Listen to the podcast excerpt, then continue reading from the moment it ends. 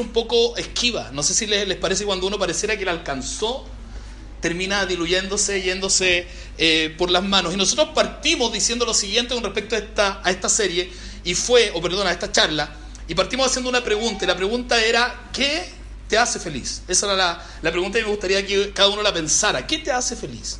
De hecho, lanzamos una encuesta en Facebook, de ahí les voy a contar la, lo, lo, que respondió la gente, porque pusimos algunas cosas, te hace feliz tu carrera, eh, alcanzar una meta, tu familia y amigos, ¿sí? Ah, nada te hace feliz, ¿cierto? Porque hay alguien que puede decir, que a mí nada me hace feliz. Y está en su derecho. Preguntamos todo esto eh, porque fue el inicio para esta conversación que yo quiero también invitarlos a que sigamos, una vez que yo termine la charla, sigamos hablando de eso. O sea, ¿qué finalmente es lo que nos hace feliz? Porque también quiero comentarles que esta cuestión es súper relevante. De hecho, las Naciones Unidas, las Naciones Unidas hoy día tienen un índice de indicador con respecto a la felicidad de los países. ¿Sabían eso? O sea, así como miden la pobreza, miden el nivel de escolaridad, ¿cierto? El acceso a la información y un montón de cuestiones, se mide hoy día cuán felices son los países. Y por lo tanto les voy a dar una tarea, busquen en Google cuál es el nivel de felicidad que tenemos los chilenos y se van a encontrar con algunas sorpresas, pero está medible, es relevante, porque pareciera ser que al mundo entero le importa si nosotros realmente somos felices o no. Por lo tanto, esta pregunta fue para el inicio de la, de la reflexión, del diálogo, ¿cierto? ¿Qué te hace feliz? Yo estuve preguntando, estuve leyendo, estuve eh, buscando información, vi por ahí un TED súper interesante que se los voy a comentar. Pero quiero decirles algo, esta pregunta la lancé simplemente con la intención de que nosotros pudiéramos conversar. Porque lo que hoy día vamos a, a hablar, le vamos a quitar los signos de interrogación y hoy día yo les voy a decir qué los hace felices. Y alguien dirá, oye, sobrado, no sé. ¿Cómo sabe? ¿Qué se cree? ¿Cierto? Típico de la religión, y está en su derecho en decir eso. Típico del cristianismo, decirnos lo que tenemos que hacer, lo que nos hace felices o no. Pero la verdad es que la, pareciera ser que el camino a ser felices es algo que es sabido por la mayoría y necesitamos que nos lo recuerden. Y necesitamos eh, realmente recordar, como les decía, valga la redundancia, o también necesitamos ya descubrir, porque es probable que si alguien está buscando continuamente qué lo hace feliz, es muy probable que sea porque no sabe, ¿cierto? A ciencia cierta qué es lo que finalmente lo termina de hacer feliz. Entonces hoy día yo les voy a decir lo que los hace felices. Y lo primero que les voy a decir respecto a esto es que nada material te hace feliz. Y aquí yo sé que alguien dirá, bueno, Carlos, tú seguramente nunca has olido como huele, valga la redundancia, un auto nuevo. Por eso no sabes que lo material sí hace feliz. A lo mejor nunca has tenido en tus manos la última consola de videojuego. ¿Alguien la ha tenido? La última, no sé cuál es la última. Nunca la has tenido en tus manos, nunca has tenido ese joystick en tus manos. Por eso dices que no, la felicidad no está en eso. Tú nunca has viajado, Carlos. Nunca has ido a otro país, a una, una playa paradisíaca y están en razón de todo lo que estoy diciendo. Es así, nunca he tenido la última consola, pero he tenido por ahí alguna cosa que creí en su momento que me haría feliz, pero me doy cuenta que nada material nos hace felices. Y vuelvo a repetir, esto no lo digo solamente yo, si ustedes buscan información se van a encontrar con un montón de gente que termina diciendo que realmente nada, nada, nada, nada nos hace felices. Nada material termina de hacernos, de hacernos felices. Porque lo material es algo que es como una droga. ¿sí? No voy a preguntar quién ha probado la droga, pero es como una droga que dice lo siguiente, que cada vez que uno tiene la prueba, ¿cierto? Tiene algo, queda queriendo más. No sé si alguien es seguidor de Apple, de Steve Jobs de los iPhones, de los MacBook, de todo lo que tiene que ver con ese tema. Y siempre nos venden a nosotros la idea de que si tenemos el último teléfono, ¿cierto? Hoy día es el 8, el X. Si tenemos eso, vamos a ser inmensamente felices. ¿Alguien lo ha pensado alguna vez así? Si tengo esa cartera, dirá alguien, ¿cierto? Si tengo ese vestido, si tengo ese auto, si tengo esa casa, voy a ser profundamente feliz. Pero el problema está que cuando alcanzamos algo de este tipo de cosas, ¿cierto? No, queremos más. Porque ellos tienen una capacidad increíble para hacernos sentir necesidad de alcanzar algo mejor a lo que ya tenemos, ¿cierto? Si alguien se ha comprado lo último, en algún momento ha tenido la posibilidad de comprarse lo último, la última moda en algo, eh, lo que anheló por mucho tiempo, le aseguro que llegó un momento en que dijo, pero ahora quiero el último de verdad, porque cuando, si alguien se compró el iPhone 7, cuando Apple lanzó el 8, nos mató la felicidad, ¿cierto? Y empezamos a necesitar, perdón, a necesitar eh, el, el, otro iPhone, porque así es y tiene que ver con las cosas materiales. Me, acuerdo cuando era chico, hace algunos años atrás, que eh, Zamorano, esto es viejo para algunos va a ser así como de verdad, pero así fue. Zamorano en algún momento fue súper famoso, Iván Zamorano, porque él jugaba en el Real Madrid y era como el, Era él jugador de fútbol chileno que jugaba en el exterior y en un equipo de primera línea. ¿Alguien se acuerda de eso? Soy yo el más. ¿Sí? Jugaba en el Real Madrid. El técnico era Bandano. Valdano. Valdano, es que es tan antiguo que. Valdano. Y era el quinto delantero, yo me acuerdo como si fuera hoy, el quinto delantero y todos los chicos estaban, ¿por qué? ¿Por qué argentino no quiere ser un argentino, perdón? Pero ¿cierto? ¿Por qué no lo deja jugar? ¿Por qué lo deja en el último lugar? Y Zamorano empezó a escalar, él empezó, ¿cierto? Dijo, yo me voy a quedar en este equipo y voy a salir adelante y terminó siendo el goleador de ese campeonato. Así. El Pichichi le decían en, España. Metió de hecho el gol final, ¿cierto? Cuando el Real Madrid sale campeón. Se transforma en un, en un hombre que, uno, que en Chile era un ídolo increíble y en algún momento le hace una entrevista a Zamorano. Y le preguntan a este hombre que hablaba entre chilenos, ¿se cómo hablaba? Como Peter Veneno, ¿se acuerdan de él? Así hablaba. Él le preguntan a Zamorano si él es feliz y Zamorano dice no. Y yo estaba, parece que fue el sapito Livington. Oh, qué pena. Él le pregunta si era feliz a Zamorano y Zamorano le dice no, que no era feliz. Y yo me acuerdo haber estado ahí con su camiseta de Real Madrid. Y haber dicho, pero ¿cómo? Si tiene... Lo tiene todo, tiene toda la plata, tiene, tiene todo, ¿sí o no? Que nosotros realmente pensamos así. Y él empieza a contar el por qué él no es feliz. Y él dice, y una de las cosas súper importantes que él dice es lo siguiente. Él dice que lo que no lo hace ser plenamente feliz es que no estaba su papá para haberlo visto triunfar. Entonces, pareciera ser, ¿cierto? Que esta búsqueda de encontrar, de encontrar la felicidad en lo material es una búsqueda eh, estéril, porque al final nunca terminamos siendo felices si alcanzamos lo material. Seguramente alguien está aquí y está diciendo, pucha, yo pensaba que si esa casa, si no sale la casa, voy a ser feliz. Eh, yo pensaba que si me cambio el trabajo, ¿cierto? me suben el sueldo, voy a ser inmensamente feliz. Que si me compro el iPhone X, voy a ser increíblemente feliz hasta que salga el, iPhone, el que venga, el Z, no sé, ¿cierto? Eh, si yo terminaba mi carrera, iba a ser inmensamente feliz y ahí ya nadie me iba a bajar de la felicidad. Pero el problema está, y esto es lo que está el punto, y es algo que quiero repetir, que la felicidad, yo me a leer, por favor, la felicidad tiene que ver más ¿Con quién? ¿Que con qué? ¿Sí? Nos han hecho creer a nosotros que si nosotros tenemos algo, vamos a ser felices. ¿Sí? Si alcanzamos tal cosa, si, si nos transformamos en esa persona que se viste de cierta manera, que tiene el cartón, tanto sí o no, se ve de tal manera, si, si alcanzo, no sé, pues si alguien está hoy día haciendo dieta o haciendo ejercicio, le digo por si acaso, porque alguien pudiera estar. Eh, y dice, si yo me transformo en esa persona que imagino voy a ser inmensamente feliz.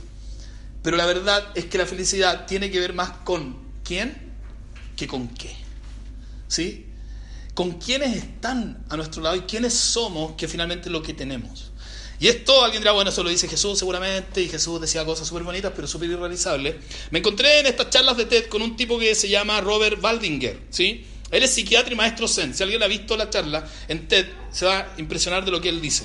Él, fue él es el cuarto director de un, estudio que hizo en Harvard de 75 años, el estudio más largo que se ha hecho en el mundo.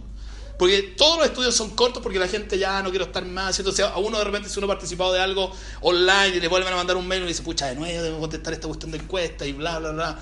75 años siguieron en Harvard a personas para ver dónde estaba el secreto de la salud y la felicidad. Siguieron a gente de distintos ámbitos del, quehacer eh, estadounidense. Habían gente que trabajaba en mecánica, otros abogados, hombres y mujeres, y al final terminaron siguiendo a sus hijos. Y hay una de las cosas que a mí me pareció súper llamativa con respecto a lo que él, él, hacía, y fue una pregunta que él hace en este, en este TED, en esta charla, eh, conferencia, como usted quiera llamarla, y él pregunta lo siguiente, si hoy tuvieras la capacidad de invertir en algo que significara lo mejor para tu futuro. Si hoy tuvieras la capacidad, todos los que estamos aquí, esto lo pregunta él, no es de la Biblia ni nada, un maestro zen, ¿sí? O un psiquiatra de Harvard. Si hoy tuvieras la capacidad de invertir en algo que significara lo mejor para tu futuro, ¿dónde pondrías tu tiempo y tu energía? ¿Dónde? ¿Qué harías si hoy día tuvieras la capacidad y la posibilidad de tomar la mejor decisión para tu futuro? ¿Qué harías? La mayoría y la cultura nos diría que invirtamos, ¿sí o no? Que nos compremos un terreno, que nos compremos una casa. La cultura dirá, por ahí otra parte de la cultura dirá, sé feliz, vive la vida, Hakuna Matata, no sé qué significa. ¿Qué significa? Que nada te importe, ¿cierto? Carpe diem, aprovecha el día. Y nombre la que ustedes quieran, porque las filosofías del mundo nos van a decir un montón de cuestiones. Alguien le dirá, sabes que guarda plata bajo el colchón, dirá la abuelita, ¿cierto? Eh, invierte, cuida la plata, haz algo. Y él se da cuenta que al final del tema, la felicidad, él lo dice, tiene que ver con la salud relacional que cada uno de nosotros tenemos. O sea, el que es feliz no es el zamorano que triunfa en su carrera, no es cierto el millonario que se alcanza a tener todo. La, felicidad, y aquí estoy de acuerdo, el dinero puede ayudar, ¿cierto? A que vivamos mejor y estemos tranquilos, no está malo tener metas financieras, querer comprarse algo, pero si creemos que vamos a alcanzar la felicidad, si eso se produce al final, eso no va a pasar. No lo dice, lo dicen los expertos que han estudiado a las personas por 75 años y lo dice también la realidad. O sea, Jesús, por ejemplo, él dijo que lo material, dijo Jesús, ¿cierto? Y lo dijo de esta manera, dijo, si miren a las aves, dijo Jesús una vez. Ellas no tienen, ellas les basta con tener el sustento mínimo, ¿cierto? Estoy parafraseando a Jesús.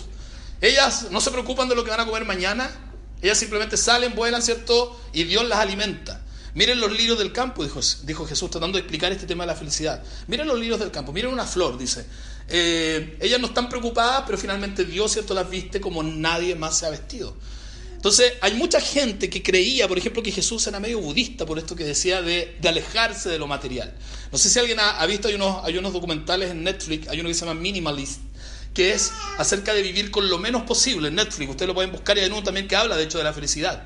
Y, y, recomienda, ¿cierto?, que uno viva con pocas cosas porque se han dado cuenta que esta sociedad en la que vivimos, de consumo constante, finalmente como hay un libro por ahí de un hombre que se llama Tomás Mulián, el consumo termina consumiéndonos y no permitiéndonos alcanzar lo que realmente necesitamos alcanzar. Todos conocemos a Alejandro Magno, ¿cierto? Alejandro Magno se dice que una vez se encontró con Diógenes, un filósofo griego. Esto no sé si es un mito o es parte porque es muy extraño para que sea realidad, pero, pero me parece súper simpático el mito porque Diógenes era alguien que escapaba de esto del materialismo. De hecho, él vivía en una, en una jarra, ¿sí? en una vasija de greda vivía Diógenes. Imagínense cómo sería vivir allá adentro en una vasija de vino grande, ahí vivía Diógenes. Y, era tan llamativo su forma de vivir que en un día Alejandro Magno dicen que va donde Diógenes y le dice, Diógenes pídeme, porque Alejandro el Magno era el Magno, o sea, había, era el dueño casi del mundo entero y le dice a Diógenes, eh, pídeme lo que quieres que yo te lo voy a dar. Y Diógenes le dice, corre un poquito para allá porque me estáis tapando el, el sol que está en esa dirección. Cuenta la historia. Otros dicen que Diógenes murió el mismo día que murió Alejandro Magno. ¿sí? Y que mientras Alejandro murió tratando de alcanzar y buscar la felicidad en alcanzar otro territorio, Diógenes murió bronceándose en su vasija de, barro. Entonces parece ser, ¿cierto?, que estamos buscando en alguna medida la realización, la felicidad personal, la de los hijos, en lugares donde no corresponde. Y vuelvo a repetir, lo material finalmente no nos hace felices. Y aquí hay algo, mire, los que tienen hijos, se dice que un papá es tan feliz como es, como es de infeliz el, el como es más infeliz alguno de sus hijos, no sé si me de entender. O sea, si alguno de los hijos es infeliz, ese es el nivel de felicidad que tiene un papá. Porque la felicidad está conectada. O sea, un papá, una mamá no va a poder ser feliz si sus hijos lo están pasando mal. Por más que esté todo bien. ¿Cierto? Los que estamos casados sabemos que esposa feliz es familia feliz. Matrimonio feliz. Porque si la esposa, amén. Porque si la esposa no está feliz, ¿sí o no, Juanito? Lo digo, no sé, mire, vaya no. Si la esposa o eh, la pareja, ¿cierto? Si alguien está conviviendo, si no es feliz, las cosas andan media extrañas en el hogar. Porque la felicidad está conectada. ¿Quién se acuerda cuando estaba en el colegio y quería salir al recreo? ¿Se acuerdan de la desesperación de que sonara la campana o el timbre? ¿Se acuerdan o no? Los que están aún. Y eso no tenía que ver con que teníamos la mejor pelota, la mejor zapatilla, queríamos mostrar el iPhone y ya los cabros salen a mostrar sus teléfonos. Pero en mi época, uno salía al recreo porque quería estar con los amigos y era como la. Era la buena onda, era lo mejor, porque estar relacionado no importaba lo que, lo que hubiera, pero la verdadera felicidad tenía que ver con, con eso. Por lo tanto, me gustaría que definiéramos la felicidad de la siguiente manera, si ustedes me acompañan en la lectura, porque la pregunta es, claro, entonces si la felicidad no está en lo material, en alcanzar cosas, que nada de eso está malo, Está mal cuando creemos que ahí la vamos a encontrar, porque al final no la vamos a encontrar, no vamos a encontrar el contentamiento que estamos buscando, la felicidad que estamos buscando. Por más que trabajemos más, significa la mayoría de las veces menor felicidad. Entonces, ¿dónde está la verdadera felicidad? Y a mí me gustaría que la definiéramos de la siguiente manera. Me ayudan a leer, dice... Paz y contentamiento, se dan cuenta que es mucho más profundo que felicidad, paz y contentamiento en cualquier circunstancia. O sea, pase lo que pase, yo tengo paz. Zen, como el, el doctor de Harvard, ¿cierto? O sea, están pasando las cosas mejores de la vida, pero no me vuelvo loco. Porque usted ha visto cuando alguien de repente tiene un poco de... Algunos de nosotros somos así, ¿cierto? Cuando están las cosas malas se nos notan en todas partes.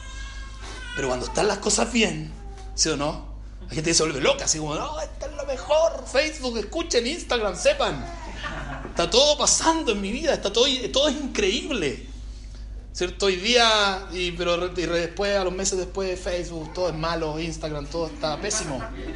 Hay gente que ha dicho por ahí, cuéntenme, ¿cierto? Cuando alguien escribe mucho acerca de su relación, yo tengo a poco en Facebook, así que si alguien lo hace, perdónenme. Pero, ¿cierto? Cuando la gente comenta su, su pelea en Facebook, después dice, oye, pero cuéntame también cuando te pusiste en buena, porque no, no nos terminamos de, de enterar. Entonces, paz y contentamiento en todas circunstancias. ¿Le hace sentido? Cuando las cosas están mal, cuando las circunstancias son difíciles, porque de lo que van a venir tiempos malos van a venir. Y no quiero ser pájaro de mal agüero, pero es así. Hay cosas que no podemos manejar, por eso que buscar la felicidad en lo material es súper poco inteligente, porque no sabemos qué va a pasar con la economía mañana, no sabemos si el iPhone 8 se te cae, ojalá no, pero escucha, te lo roban. A mí me ha pasado. ¿Qué pasa con eso? Justo guardaste la plata en una parte y se robaron la cuestión. Ahí se fue la felicidad, porque es incierta, esa, esa, esa felicidad es incierta. ¿cierto? No quisiéramos nunca que pasen cosas así, pero es distinto cuando ponemos, tenemos paz y crecemos en la posibilidad de que tener paz y contentamiento en todas circunstancias. Esto no se trata, ¿cierto?, de ser personas que no queremos alcanzar metas, eh, no es conformismo, ¿se entiende, cierto? No es buscar, bueno, me quedo así nomás, no. Es poner el corazón donde realmente está bien. Ahora una pregunta, ¿ustedes creen que a Dios le importa nuestra felicidad? ¿Cómo veamos a Dios? En la condición, porque seguramente alguno de los que está aquí no piensa a Dios como lo pienso yo, lo pensamos otros, pero creen que a Dios le interesa, quien sea que, que sea ese Dios, le interesa mi felicidad. Y aquí hay algo, yo fui líder de jóvenes por hartos años, hace un tiempo atrás, y siempre los jóvenes, y hasta yo entendía que la felicidad era como, o sea, o se seguía a Jesús o será feliz. No se podía hacer las dos cosas. ¿Están de acuerdo, jóvenes? O sea, vaya a ser evangélico, pucha, que lata por ti. ¿Te vas a convertir a Jesús? Sí, pucha se fue la diversión, se fue, ¿sí o no? O ser religioso, ser cristiano, ser seguidor de Jesús, como quieran, cristiano de trasfondo católico o evangélico, o ser feliz. No se puede ser ambas cosas. Aquí no todo puede ser perfecto. No es al, a lo que le gusta a la gente, le gusta. Pero la verdad es que yo creo que a Dios sí le importa la felicidad de nosotros. Le interesa mucho. Porque Dios quiere, Dios sabe y Dios ha revelado ¿Cómo puedes ser feliz? O sea, Él quiere, Él sabe y Él finalmente Él dijo cómo. Y yo se los voy a comentar de manera súper rápida. La primera vez que Jesús habló en público, porque Jesús habló harto, pero la primera vez que habló en público, ¿de qué tema creen que quiso hablar? Si ustedes dijeran a Jesús, mira, ustedes fueran asesores de Jesús. Y se estaba preparando por tres años. Y Jesús le dice, no sé de qué hablar, en mi primera charla pública. Tú deberías hablar del pecado, Jesús. ¿Sí o no? Diría alguien. Dirá a la gente que es mala. Mala de verdad, sí. Para que se arrepientan, para que lloren. ¿Qué le diría a Jesús usted? Si Jesús habla de la iglesia, para que la gente vaya a la iglesia y se deje de, de no ir a la iglesia. ¿De qué hablaría? Jesús en su primer discurso público habló justamente de la felicidad. Él se juntó con la gente, imagínense, todo preparado, había estado preparado por siglos, era una idea para los que creemos en Jesús, cierto que Él venía porque tenía un propósito. Y lo primero que habló increíblemente fue acerca de la felicidad. Todos los que venimos de un trasfondo de iglesia católica o evangélica, hemos escuchado hablar del sermón del monte.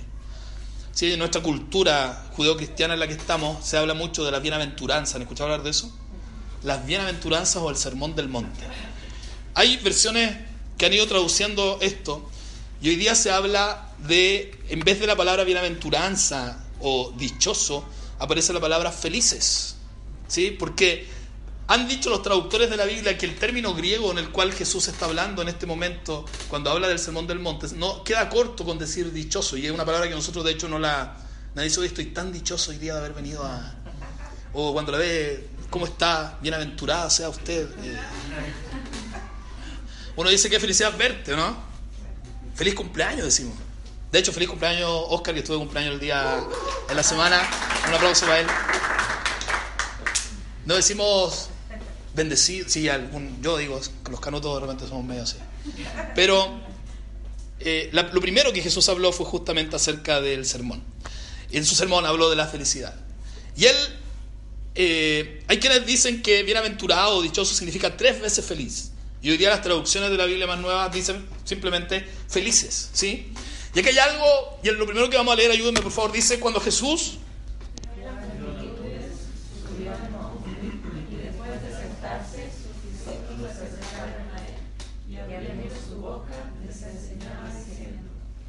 Aquí hay algo que no quiero perder de vista, eh, y es lo siguiente. Aquí hay intencionalidad de dos, ¿cierto? Los primeros que están eh, dispuestos a, escuchar acerca de esto son los discípulos. Ellos quieren saber, ¿cierto? A lo mejor alguno de ellos estaba buscando y quería ser feliz, por eso lo va a buscar. O sea, no es que Jesús llega, él dice claramente, cuando Jesús vio a la multitud, subió al monte, después de sentarse, sus discípulos se acercaron. Si no se acercan, Jesús se queda calladito. Pero como se acercaron, porque tenían deseo de saber. Entonces mi pregunta es que los que hoy día tengan deseo de saber qué es lo que nos hace felices, van a poder encontrar en las palabras de Jesús algo que realmente puede hacerle muy bien a la vida en general. Y en ese momento Jesús empieza a hablar y vuelvo a repetir, hay intencionalidad tanto de la gente que quiere saber y de Jesús que está dispuesto a contarle. Entonces si usted vino hoy día para saber qué me hace feliz, eh, Jesús tiene la disposición de contarnos. Y lo primero esto está tal cual como esa versión de la Biblia lo dice, lo traduce. Bienaventurado y entre, entre paréntesis, felices. Entonces lo vamos a entender así. ¿Les parece? Felices los... Pues de ellos es el reino de los cielos. Es impresionante que cuando estamos hablando de la felicidad siempre lo llevamos a lo material, a tener algo. Y Jesús lo primero que dice, él dice, ¿saben qué? Los felices son los pobres, dice él. La pobreza tiene que ver siempre, ¿cierto?, con, con falta de algo, ¿cierto? Insolvencia, ¿se entiende? El pobre es alguien insolvente, alguien que no puede, ¿cierto?, solventarse solo. ¿Están de acuerdo? La pobreza de espíritu es la insolvencia de espíritu. O sea, alguien que reconoce, alguien feliz es alguien que reconoce que solo no puede seguir adelante o llevar la vida que quiere vivir. El pobre el que dice cada día eh, independiente que le está yendo bien, que tiene un buen auto, que tiene una buena casa, que tiene un buen trabajo, una buena carrera, que parece ser que está todo muy bien, las circunstancias están muy bien, pero dice, ¿sabes qué? Yo a pesar de todo esto, yo sin Dios realmente no puedo. Y no lo dice de la boca para afuera, no, sino que es un reconocimiento interior real. O sea, yo no puedo sin Dios. No me puedo salvar, ¿sí? Eh, no puedo ser el tipo de persona que deseo ser. O sea, saben que su vida está absolutamente conectada con Él si realmente queremos ser, queremos ser, ser y tener lo que queremos. O sea, solo no se puede. Y es llamativo porque uno, uno trata de, alejarse de la pobreza. No nos gusta la pobreza. Queremos, de hecho, muchos de nosotros tenemos un grado de activismo con respecto a ojalá, ¿cierto? Que no hubieran pobres y nos molesta, todo ese tipo de cosas nos molesta profundamente. Estamos algunos en contra de la FP y cosas así, bueno, por decir algo. Y eh, porque nos molesta profundamente la injusticia, especialmente en contra de los pobres, pero Jesús dice, ¿saben qué van a ser felices? Los que se reconocen insolventes, los que saben que solos no pueden, los que van a, los que son capaces de reconocer eso, ¿cierto? Es un asunto de dependencia. Va a ser feliz el que depende, el que está insolvente como pobre y depende eh, de Dios más allá de las circunstancias, ¿sí? Segundo Jesús dijo, mira, ¿quieren saber quiénes son los felices? Y esto también es muy llamativo. Felices los que... Y uno no llora de felicidad, pues bueno, algunos sí, pues. yo no, a mí me cuesta llorar de felicidad. ¿Alguien ha llorado de felicidad? ¿Sí? Ya, qué bonito, los felicito. Pero Jesús dice, bienaventurados felices los que lloran. Eso es contracultural absolutamente. O sea, no, pues el llanto no va de la mano de la felicidad, muy pocas veces. La mayoría de las veces la gente que está llorando está llorando no porque es feliz. Entonces, ¿qué quiso decir Jesús cuando se refería a esto? Y yo creo, y lo creen muchos comentaristas, yo lo creo porque lo, he leído, no porque soy un, un, iluminado, creo cierto lo que dicen muchos comentaristas, que dicen que finalmente esto tiene que ver con que son felices aquellos que han crecido en un término que puede ser la inteligencia emocional, o sea, que son capaces de llorar, de ponerse en el lugar de otros, que son empáticos y le importa lo que a otros les está pasando. Pablo dijo algo muy parecido y él dijo, eh, lloren con los que lloran. ¿Llora usted con los que lloran? ¿O somos de los que, pucha, qué lástima, qué triste? Y después agarramos el teléfono y... Qué triste lo que te está pasando, amigo. Qué pena lo que está pasando. Jesús dice, el que se pone en el lugar del otro, el que es capaz de mover su corazón por otros, el que es capaz de llorar con el sufrimiento en el mundo. Ayer me enteré de una noticia de... ¿Se acuerdan de esta, de esta mujer haitiana que, que la habían acusado, que había dejado su guaguita y se la llevaron presa? Ya murió. Murió. Murió en un hospital y está su guaguita sola y su marido está muy mal. Y parece ser que lo que dicen es que finalmente yo esa, toda, la, toda la noticia fue una farsa. O sea que ella nunca dejó a su guagua, sino que hubo un problema de, de lenguaje, que no, no, se entendieron. Y ella murió. Entonces, ¿qué nos provoca eso? ¿Qué nos provoca? Jesús dice, van a ser felices los que lloran, ¿cierto?, por el sufrimiento que hay en el mundo y por su propia realidad pecaminosa, que muchas veces nos hace ser el tipo de persona que no deberíamos ser. El que sufre por eso, el que dice, yo deberíamos, esto me debería remorder el corazón y no lo hace, y el que sufre por eso va en el camino de verdad de encontrar lo que debería encontrar, que es la felicidad. Porque alguien dirá, ¿por qué? Porque justamente tiene un corazón que es que se está compadeciendo por los demás. El tercer punto dice, bienaventurado, ayúdenme, los humildes. Jesús pone en tercer lugar de lo que hace feliz la humildad. Yo pregunto a las mamás que están aquí, si su hija se va a casar un día o, va a tener un pretendiente o lo tiene, bueno, no quiero meterme en problema, pero... Eh, y usted dice, mira, yo quiero las cualidades de mi futuro yerno, quiero que sean estas tres. ¿Pondría humildad? Que tenga buen trabajo sería el primero, ¿o no? que tenga buena pega, ¿o no? Que tenga casa. Que tenga auto, no, vaya. Que tenga, que la trate bien, puede ser cierto. Pero pondríamos humildad.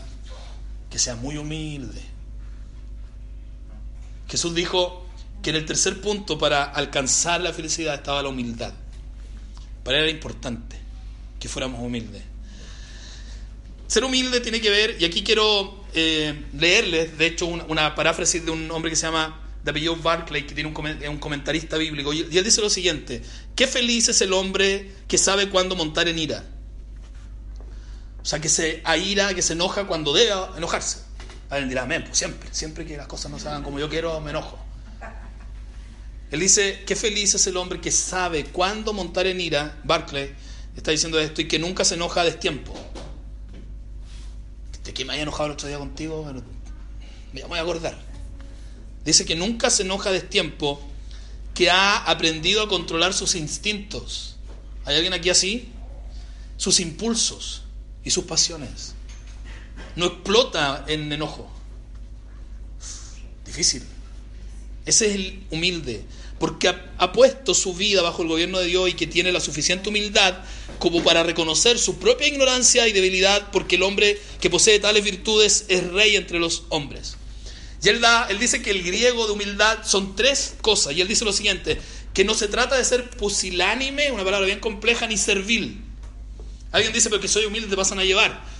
Jesús no está diciendo que seas un humilde que te pasan a llevar, sino que es alguien que no responde a las provocaciones, dice Barclay, ni a los ataques personales, sin embargo es capaz de airarse en contra de la injusticia, cuando es especialmente en contra de los más débiles.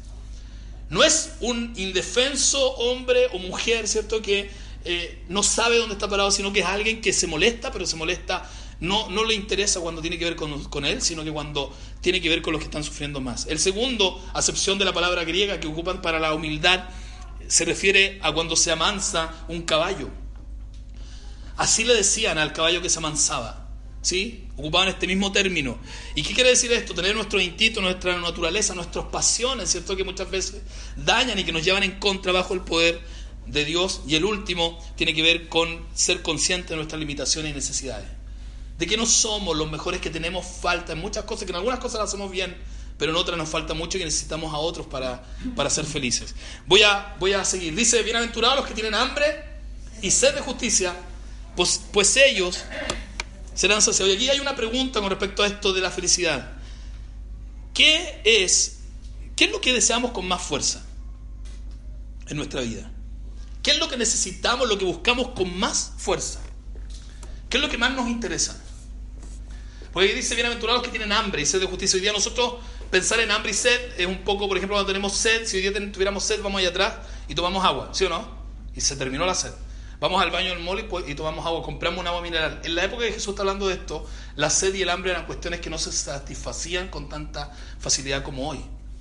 Era algo que de repente podía ser constante por un tiempo. Entonces yo les pregunto, ¿qué es lo que desean constantemente por algún tiempo vienen deseando? ¿Es hambre y sed de justicia? Jesús dice que el que desee eso de manera permanente, ¿cierto? Y no externamente, sino que en su propia vida es alguien que va a encontrar la felicidad. ¿Y qué quiere decir esto? ¿Tenemos hambre de ser personas rectas? ¿Tenemos sed de ser personas éticas, que actuamos bien a pesar de las circunstancias en las que estemos, a pesar de lo que nos pueda significar a nosotros? Actuamos de esa manera, o sea, tenemos hambre de ser personas rectas, personas que actuamos de buena, de buena forma. ¿Es lo que realmente más deseamos? ¿O son otras las cosas? Jesús dice que si deseamos, si tenemos esa hambre de justicia propia, vamos a estar en el camino de la felicidad. Jesús dice, bienaventurados los misericordiosos, pues ellos recibirán misericordia. Tiene que ver con lo que decíamos hace un ratito. O sea, bienaventurado aquel que se pone en lugar de otro y actúa con misericordia. Aquel que piensa en los demás. Aquel va a encontrar felicidad, aquel que piensa, y alguien dirá, antes en los demás que aún en sí mismo. ¿Sí? Bienaventurados los de limpio corazón. En otra versión dice los de corazón puro, pues ellos verán a Dios. Ver a Dios tiene que ver con creo yo, ¿cierto? Con saber lo que Él quiere. ¿Alguien ha orado alguna vez y no encuentra respuesta y se encuentra absolutamente desconectado con Dios? A mí, me ha pasado muchas veces. Que hay interferencia, que uno dice, pero ¿qué quiere Dios con esto? ¿Por qué no, no puedo saber con certeza qué es lo que quiere? Alguien por ahí a lo mejor ha, pedido, ha orado, ha buscado y ha dicho, pero sé que no sé lo que quiere. Hay algo que está interfiriendo. Yo le puedo asegurar que lo que interfiere es la falta de, de limpieza del corazón. Si llenamos nuestro corazón con cosas, ¿cierto? O sea, el llenar el corazón de cosas que no son puras, que no son limpias, va a hacernos que nosotros tengamos una interferencia para conectarnos con aquel que sí quiere decirnos lo que quiere para nuestras vidas. Esto es duro y es súper fuerte porque yo creo que no hay una sociedad más difícil de mantener la limpieza del corazón, la pureza del corazón que esta. Estamos bombardeados para que nuestro corazón no esté limpio, ¿cierto? Que guarde rencor, que vea lo que no tiene que ver, que piense lo que no tiene que pensar, que haga lo que no, no debería hacer, ¿cierto? el corazón, si nos revisáramos y nos hiciéramos un escáner, ¿cierto? Del, corazón, no para ver si realmente tiene colesterol alto o no, no sé si está ahí el colesterol, pero bueno, eh, lo, lo hiciéramos, ¿cómo se vería el tuyo y el mío? ¿Se vería limpio? ¿Sin rencor, sin amargura? ¿Sin malos instintos? ¿Se vería así? Es difícil, ¿o no? Muy difícil y Jesús dice, feliz va a ser el que es capaz de tener un corazón limpio, ¿sí? Bienaventurados los que procuran la paz, pues ellos serán llamados hijos de Dios. ¿Somos los que procuramos la paz, la reconciliación, o los que animamos el conflicto? ¿Y qué te dijo? ¿Por qué lo aguantaste? Vaya y dígale a mamá, a la tía, o al tío, o a quien sea. No tiene por qué aguantar. Felices los que procuran la paz, los que buscan la armonía. Difícil. Todo esto es súper difícil. Es muy complejo. Porque vivimos en un mundo que no facilita este tipo de cosas. Por último, bienaventurado, yo a leer, dice, bienaventurados, felices aquellos. Pues de ellos hay dos formas de sufrir. En el mundo vamos a sufrir. ¿ya? Si alguien cree que no, vamos a sufrir de alguna manera en algún momento. ¿sí? Así es, la, así es la, el planeta en el que estamos. Podemos sufrir por las malas, malas, las consecuencias de nuestras malas decisiones. ¿Sí? ¿Alguien ha sufrido alguna vez por eso? Porque tomó una mala decisión y sufrió porque pucha la embarró. ¿Sí? Ya. El que sufra así no va a ser feliz. Cada vez que tomemos una mala decisión y nos toque sufrir por eso, no nos va a llevar a la felicidad. Nos va a llevar a la felicidad aquel, aquel sufrimiento que tiene que ver con cuando actuamos bien a pesar de. ¿Sabéis qué? Yo actué bien. Yo dije la verdad. ¿Sabéis qué? Yo lo hice. Alguien dirá, pero ¿cómo va a sufrir? Sí, porque la felicidad de la que estamos hablando no es una cuestión que pase en el momento. La felicidad temporal no es felicidad al final. La felicidad de lo, material se determina cuando aparece el otro iPhone, cuando el auto se echó a perder, cuando ya no huele a, nuevo, cuando la casa, cuando tuvimos la casa más bonita, pero después al lado la persona tiene otra más bonita que la de nosotros, o la de nosotros le pasó algo, las cañerías, tuvo algún problema, se terminó la felicidad. Pero la felicidad real es una siembra constante. Vamos a algún momento a alcanzarla, ¿cierto? Pero de verdad. Y vamos a poder vivir en paz y en, y en contentamiento a pesar de cualquier circunstancia. Entonces podemos sufrir porque tomamos una mala decisión y eso no nos va a llevar a la felicidad. Pero si sufrimos actuando bien a pesar de a pesar de que sabemos que las cosas pueden ir en contra de nosotros, a pesar de que no debiéramos actuar de esa manera, a pesar de que a lo mejor la otra persona fue la que ofendió, la que no debió haber actuado de esa manera, pero lo hacemos bien a la larga, en un tiempo medio vamos a encontrar lo que estamos buscando, que es la paz y el contentamiento, a pesar de cualquier circunstancia. Cuando Jesús termina el sermón del monte, después en el capítulo 7, estamos leyendo el 5, cuando Él lo termina, Él dice lo siguiente, yo en Maler dice, por tanto, cualquiera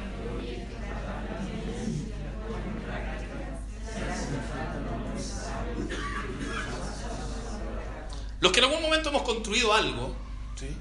alguna cosa, la que sea, sabemos que es más fácil construir en un terreno que no tiene rocas a, uno donde hay roca, ¿o no? Si hay roca, requiere tiempo. Pedro, usted que le pega al tema, ¿cierto? Requiere tiempo construir en algo que es más duro. Pero al final, obviamente, va a ser más sólido, más firme, ¿cierto? Podemos escuchar todo esto que Jesús dijo y es súper bonito, súper lindo, pero el que escucha, oye estas palabras mías, dice Jesús, y las pone en práctica, alguien dirá, pero es súper difícil. Yo diría mi desafío es a que usted ponga por lo menos una de estas cosas en práctica durante la semana que viene. Una. Elija una. Si alguien ha dicho, mira, yo realmente soy peleador, no sé, en el Instagram me pongo a pelear con la gente cuando escriben algo. O repente veo el Facebook y le respondo a alguien que me dijo algo o, en las peleas de la familia yo en vez de bajar los niveles, ¿cierto? Los subo, le echo más leña al fuego. Alguien dirá, ¿sabe qué voy a, esta semana voy a probar y voy a dejar de hacer eso? ¿Sí? Alguien dirá, mi corazón está un poco complicado y estoy viendo cuestiones que no, le hacen, no me hacen nada bien. Por ejemplo. Y alguien dirá, voy a probar. Esta semana voy a dejar de ver esas cuestiones voy a dejar de, no sé, estamos hablando, eso tiene que ver con la paz, si alguien quiere actuar de, con respecto a la misericordia, ir y hacer algo. Porque Jesús dice, mira, si ustedes escuchan mis palabras y las ponen en práctica, van a empezar a sembrar, a construir algo que a la larga los va a llevar a una felicidad más duradera que la que hasta aquí han tenido. Pongan una cosa, hagan algo. Escuchemos lo que él dice. Y vuelvo a repetir a alguien, a lo mejor no es necesario que tú que estás aquí tengas la fe absoluta de que Jesús es Dios. Tú puedes tomarlo como un consejo que está en la Biblia y considerarlo y decirlo, lo voy a empezar a poner en práctica. Y él dice, porque el que hace eso yo lo voy a comparar a una persona que edificó su casa sobre la roca y cayó la lluvia, vinieron los torrentes, soplaron los vientos y azotaron aquella casa, pero no se cayó porque había sido fundada sobre la roca. O sea, paz y contentamiento entre cualquier circunstancia. ¿Alguien ha conocido a alguien así, que le está yendo pésimo, que le están pasando cuestiones terribles? Y uno dice, ¿y cómo tú estás así? ¿Alguien ha conocido? Esa persona a lo mejor ni cree en Jesús. Pero a lo mejor es probable que sea una persona que está practicando alguna de estas cosas. Que a lo mejor es empático, que a lo mejor está siempre pendiente de los demás, que a lo mejor es un pacificador, que a lo mejor es alguien que ha, buscado mantener su corazón puro. Y dice la Biblia que ese que hace eso en algún momento va a ver a Dios, se va a encontrar en algún momento con Él, y esa es la fe que tenemos. Pero a diferencia, dice todo el que oye estas palabras mías, cualquiera de los que estemos aquí, y dice, oye, estuvo bonito, sí, pero no pasa nada. y no las pone en práctica, será semejante a quién? Digamos tonto, un hombre tonto, ¿sí? Que edificó su casa sobre la arena. Nosotros estamos, vivimos en una parte donde hay arena abajo. y, pero no sabíamos, ¿cierto? Y hoy día pasan por allá como a 100 metros, 200 metros, pasa un vehículo y se mueve todo. Yo digo, insensato, no sabíamos. De verdad, y es cierto, yo digo, es verdad. Entonces, el que escuche esto y diga, sí, qué bonito, qué bueno acá, lo que lindo estuvo, y no pone en práctica es como un hombre tonto que construyó una casa sobre la arena. ¿Y qué va a pasar? Y cayó la lluvia, vinieron los torrentes, soplaron los vientos azotaron aquella casa porque van a venir. ¿sí? Aquí Jesús dice, quizás vendrán, van a venir. Van a venir momentos difíciles, los que tenemos algo de experiencia, y de verdad yo creo que todo en algún momento nos ha venido algo complejo, van a venir, ¿sí? y van a seguir viniendo, y eso es difícil. Van a seguir viniendo y grande va a ser su destrucción. Así de simple. Entonces mi invitación hoy día, hay una tarjeta de conexión ahí, ¿sí? Que sería bueno que la pudieran tener. Con esto voy a terminar. Quiero decirle esto, lo que yo quiero invitarlos hoy día y en la, en la conclusión y la puesta en práctica de esta charla es que elija hoy día alguna cosa para hacer durante esta semana. Si alguien dice yo voy a ponerlas, voy a hacerlas todas, hágalas todas, porque usted las hace todas bien, qué bueno. Pero si alguien dice yo voy a probar una cosa, eh, voy a ser pobre en espíritu, voy a empezar a depender más de Dios. Si ya no voy a depender tanto de, lo que tengo, de lo que estoy alcanzando. Voy a empezar a depender más de Él. Y le voy a decir, ayúdame a depender más de ti. Puede ser. Alguien que quiera, voy a empezar a ser más humilde. Todos tenemos, aquí hay cosas que yo no hago nunca, esa es la verdad, así de honesto. Y pararme frente a hablarles del sermón del monte es medio complejo porque, por ejemplo, yo no soy, y aquí tengo que ser súper honesto, yo no me enojo así, tengo todo controlado al aire y de repente, oh, de repente me enojo, y me enojo. Y Jesús hoy día me dice que, claro, esa puede ser razón de por la que no encuentro, ¿cierto?, la plenitud de la vida que anhelo tener. Y así todo lo que escucharon está grabado, así que también lo pueden pedir para volver a verlo. Y también, creo, eso es lo primero, que elijan algo y que escriban ahí en la tarjeta de conexión si lo van a hacer para poder estar orando por ustedes. Y lo segundo, ¿me voy a pasar una tarjeta de conexión, por favor? Y lo segundo es, hay una... Eh, gracias, señora. Hay una... Hay una... mi mamá, que... Hay una, esta es la tarjeta de conexión, yo les pido a todos que por favor la llenen, ¿sí? que pongan algunos, ya lo han llenado varias veces, vuelvan a hacerlo, sean pacificadores, tengan paciencia. Eh, y atrás dice, mis pasos para hoy son, porque si no ponemos en práctica somos tontos, ¿cierto? ¿Estamos de acuerdo? Entonces dice, identificaré una de las enseñanzas de Jesús y comenzaré a sembrarla en mi vida, porque esto, la felicidad no es del momento. La del momento se esfuma y se termina. La que nosotros sembramos es la que podemos tener a largo plazo y empezar a vivir una vida más plena. Entonces edificaré una, que usted lo va a hacer, llénalo ahí. Dos, dice, asistiré al paseo del equipo del 15 de octubre, vamos al paseo, todos invitados al paseo de equipo, únanse por favor, pónganlo ahí también. Y tercero, invitaré a alguien, que ya José Luis también lo dijo, a la próxima reunión de interés del 12 de noviembre. Si usted no puede hacer las tres cosas, haga una, pero haga algo, por favor. ¿Sí? Y si quiere recibir información, también al lado lo pone y nosotros se la vamos a enviar. Me emociona mucho haber hablado de esto. Eh, me alegra mucho porque sé que. ¿Qué pasaría? Piensan que si gente de afuera que está a lo mejor comprándose endeudándose quizás hasta qué nivel, ¿sí o no? Eh, y con esto voy a hacer feliz a mis hijos. Les voy a comprar el último Wii, Guay, no sé cómo se llama el auto. Voy a comprar lo que quiere porque con esto lo hago feliz. Voy a seguir trabajando duro, no los veo nunca, pero voy a seguir porque quiero que sean muy felices. Escuchar a esto, a lo mejor la vida de mucha gente cambiaría. Y para que eso pase, únanse al equipo, vamos al paseo el día 15 y empiecen a vivir, empecemos a vivir todos vidas diferentes y de seguro de a poco vamos a ir cambiando un poco nuestro entorno. Gracias a todos por escuchar, me gustaría orar por ustedes, por favor inclinen un poquito su, su rostro, cierren su ojito, más que nada de eso, el que quiera hacerlo, pero no. Y vamos a pedirle a Dios que nos ayude. Padre, gracias te doy por esta charla, gracias por haberte preocupado en primera instancia, Jesús, de hablar de la felicidad. Eh, yo imagino, Señor, que todos los padres, las mamás que están aquí, una de las cosas que más anhelan es que sus hijos vivan vidas plenas, que sean felices, que disfruten, que puedan tener paz y contentamiento en medio de las circunstancias, Señor. Eh, y es lo que tú quieres, y así como imagino que a los papás y a las mamás que están aquí, a los hermanos, a los amigos, Señor, que tienen mucho amor por la gente que está a su alrededor, los pone muy infelices que algún hijo alguien no sea feliz, me imagino que a ti también, Padre, te pasa lo mismo. Por eso, papito, yo te quiero pedir que, que nos ayudes, Señor, para hacer alguna de estas cosas.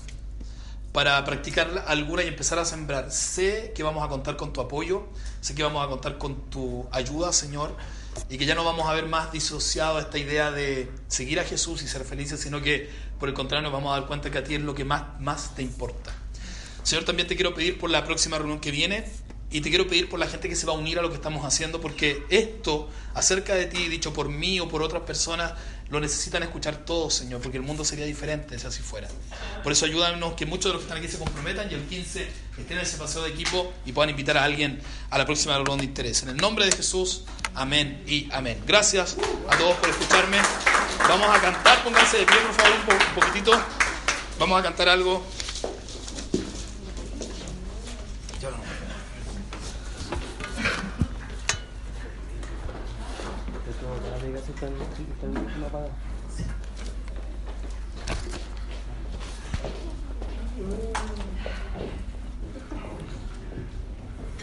¿Cómo están? ¿Están felices todos? Alegro. Eh, la canción eh, es lenta, pero es para que meditemos un poco ¿cierto? lo que Carlos nos ha hablado. Y nada, le invito a, a cantar con nosotros para leer ahí.